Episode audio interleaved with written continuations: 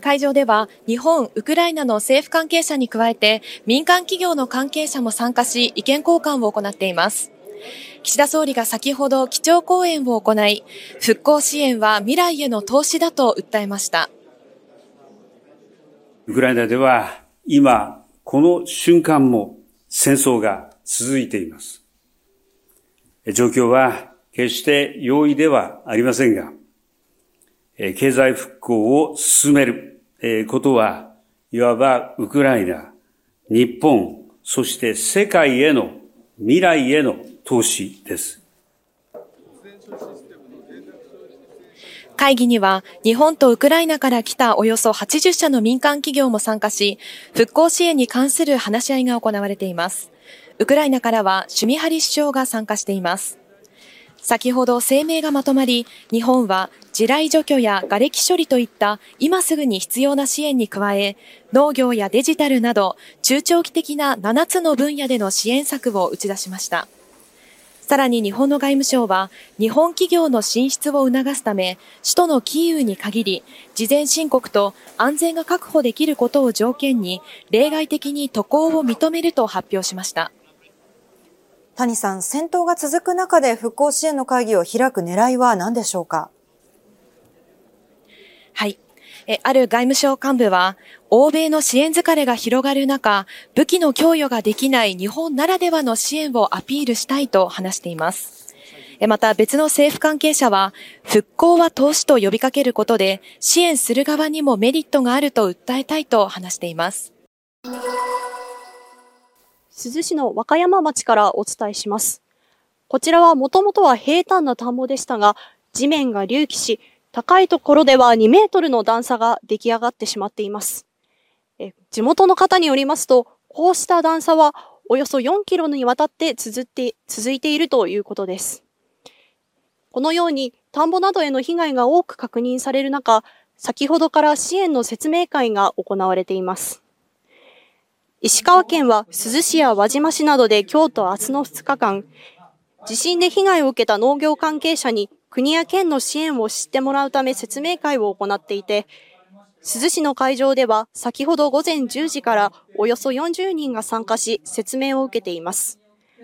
また、今日から県内6カ所で石川県や JA グループなどが窓口を開設し、電話や対面での個別相談も受け付けています。国の補助金の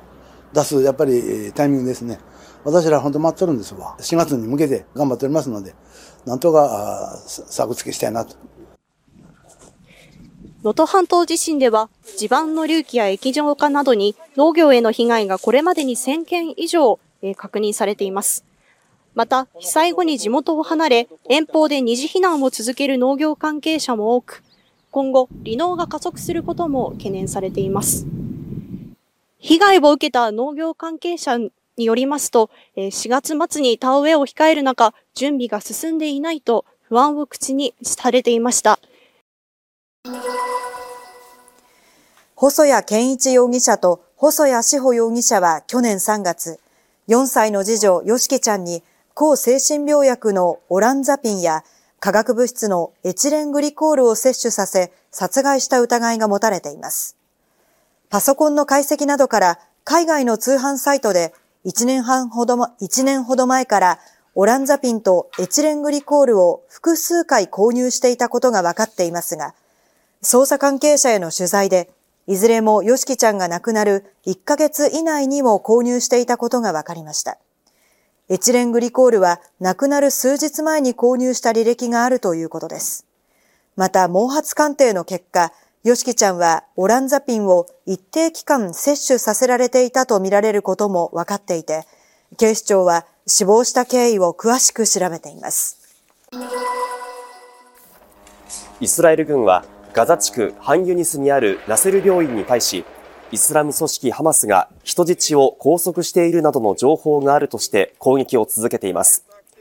軍は病院から大量の武器や人質の名前などが貼られた医薬品を発見したと主張し、これまでに潜伏していた数百人のテロリストらを逮捕したとしています。これに対しガザ地区の保健当局は、攻撃により電力の供給が停止したとして、ロイター通信に対し、病院は完全に機能を停止したと述べています。また、WHO 世界保健機関のテドロス事務局長は自身の SNS に、